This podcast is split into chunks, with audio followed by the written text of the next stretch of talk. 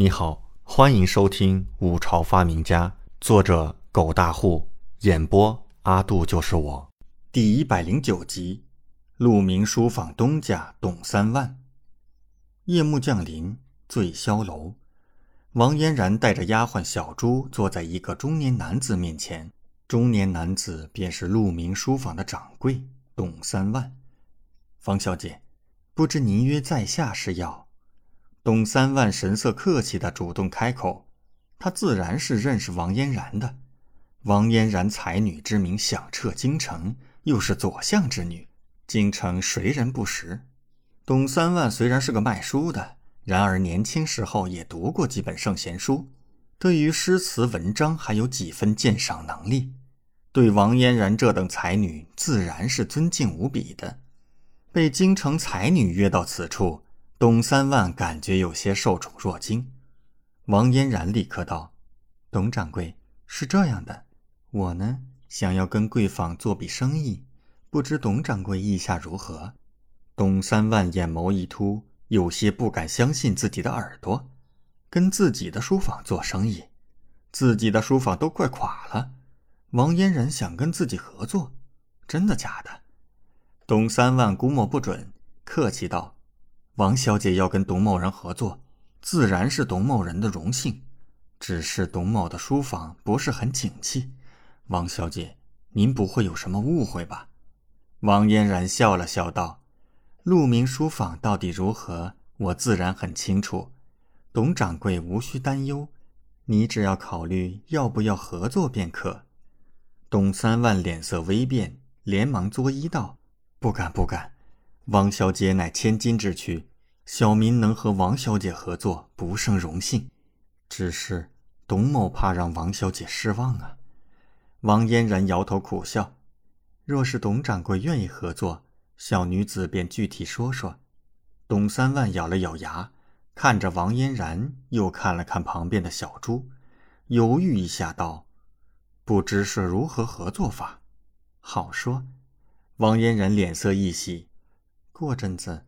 国子监有一本画本会交给惊鸿书坊，但是这画本是我提供的，因此我可以先将原稿交付于你，等惊鸿书坊售卖国子监印刻的那一百册的第二日，董掌柜也可以开售此书。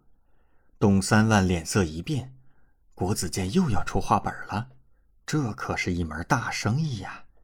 凡是国子监出的画本。至今为止，没有一本不是大卖的。惊鸿书坊也是靠此越做越大。没想到国子监现在又要出画本了，而且王嫣然竟然拥有原稿，让人难以置信。东三万眼眸蹭亮，不由得咽了一口唾沫，立刻道：“王小姐，您说的可是真的？”王嫣然点头。东三万内心一阵激动。如果有原稿，或许真的可以跟惊鸿书房抢夺市场资源，至少也能小赚一笔。